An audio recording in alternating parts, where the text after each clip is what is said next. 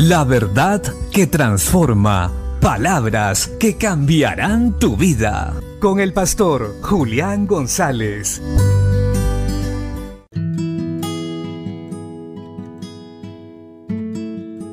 La Biblia dice en la carta a los Romanos capítulo 5 versos 6 al 8, porque Cristo, cuando aún éramos débiles, a su tiempo murió por los impíos.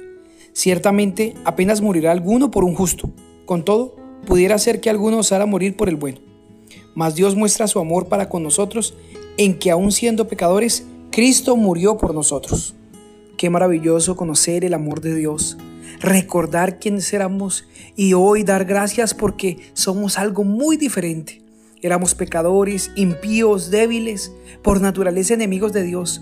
Pero esto no fue impedimento para que Cristo muriera por nosotros. En su amor infinito por nosotros los hombres, Cristo aún murió por nosotros sabiendo que lo íbamos a rechazar en algún momento de nuestra vida.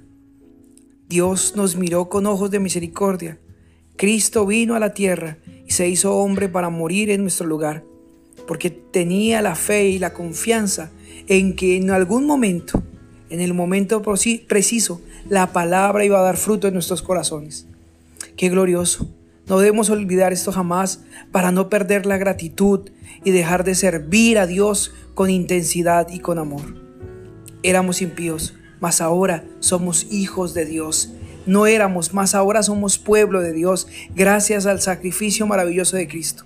Y en esto se muestra el amor de Dios, en que nosotros, aunque éramos pecadores, Él murió en nuestro lugar. Demos gracias a Dios y sirvamos al Señor con alegría. Bendiciones.